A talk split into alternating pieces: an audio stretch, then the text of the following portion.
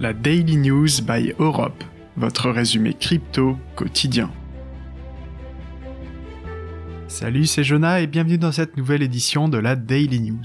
Chaque jour, on fait le point ensemble sur 4 actualités qui font bouger le marché des cryptos. Si tu es nouveau ici, n'hésite pas à t'abonner pour ne pas manquer les prochaines éditions. Aujourd'hui, je vais te parler de BlackRock qui est impacté par la chute de FTX, d'un fonds coréen doté de 85 millions de dollars pour le métaverse du protocole Anchor qui est victime d'un hack, et de Coinbase qui tient tête à Apple sur le sujet des NFT. On commence avec un nouveau rebondissement dans l'affaire FTX puisque BlackRock, le plus gros gestionnaire d'actifs mondial, n'échappe pas non plus à cette faillite. Au total, le groupe aurait perdu 24 millions de dollars sur l'un de ses fonds. Pour autant, le directeur général de BlackRock a déclaré que les cryptos sont un marché d'avenir. Une vision d'avenir partagée par un fonds qui gère 10 000 milliards de dollars. C'est sympa, non? Seconde news avec la Corée du Sud qui investit massivement dans le métaverse, qui représente selon elle une technologie à forte valeur ajoutée.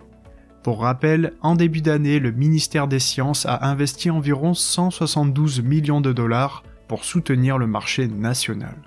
Cette fois-ci, c'est un fonds privé issu d'une entreprise de l'énergie qui parie sur la technologie avec 85 millions de dollars. Troisième news, le protocole Anchor qui est victime d'un hack.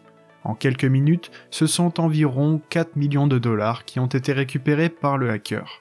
Les équipes du protocole ont réagi rapidement en bloquant les activités sur les plateformes d'échange et ont confirmé que les fonds de leurs clients étaient en sécurité.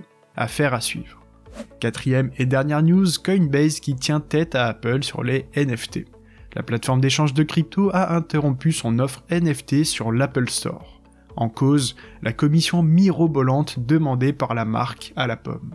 Sur chaque vente de NFT par le biais de son Apple Store, le groupe prend une commission de 30%.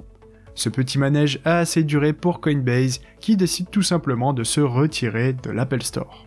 Cette Daily News touche à sa fin, si le contenu t'a plu n'hésite pas à t'abonner et à nous mettre une note sur Apple Podcast ou Spotify. Quant à moi je te souhaite un très bon week-end et je te retrouve mardi pour une nouvelle édition. Salut